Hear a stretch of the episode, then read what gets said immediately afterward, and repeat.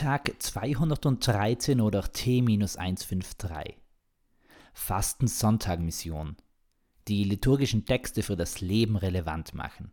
Mag jetzt etwas brav katholisch klingen, aber warum nicht? Manchmal muss ein Theologe auch zu seinem Fach stehen.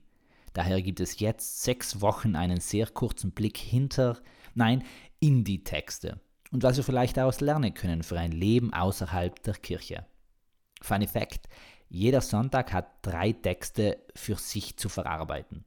Diese gilt es eigentlich ins Feiergeschehen, also den Gottesdienst, so zu integrieren, dass darüber sinniert werden kann und in nächster Konsequenz durch Überlegungen eigene Handlungsschritte daraus folgen.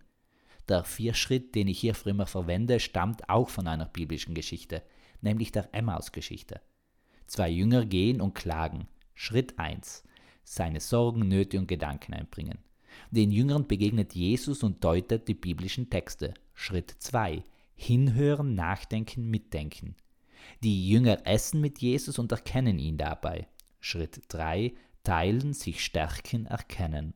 Und zum Abschluss gehen die Jünger voll Überzeugung zurück ins Krisengebiet, nach Jerusalem. Schritt 4. Handeln.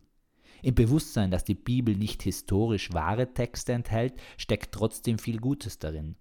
Dieser Vierschritt kann im Leben öfters geboten werden, aber nun Weg vom Hintergrundwissen und hin zum heutigen Lesegeschehen. Die drei Texte sind zwei Lesungen, meist aus dem Ersten und dem Neuen Testament und anschließend ein Evangelium. Hier kommt es nun zu einer wirklich Kurzanalyse.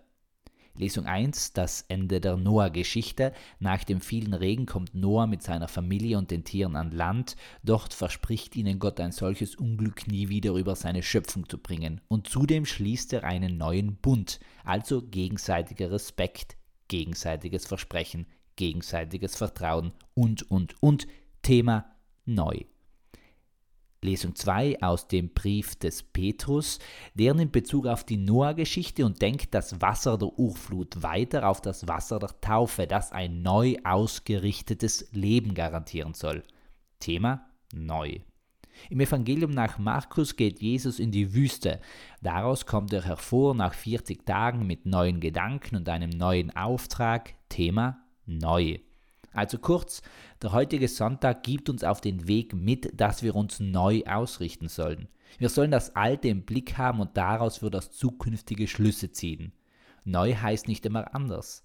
Neu heißt oft einfach bewusst. Neu heißt geschärft, geklärt. Und neu darf auch fokussierter bedeuten. Viel Spaß dabei. Peace, Amen and out.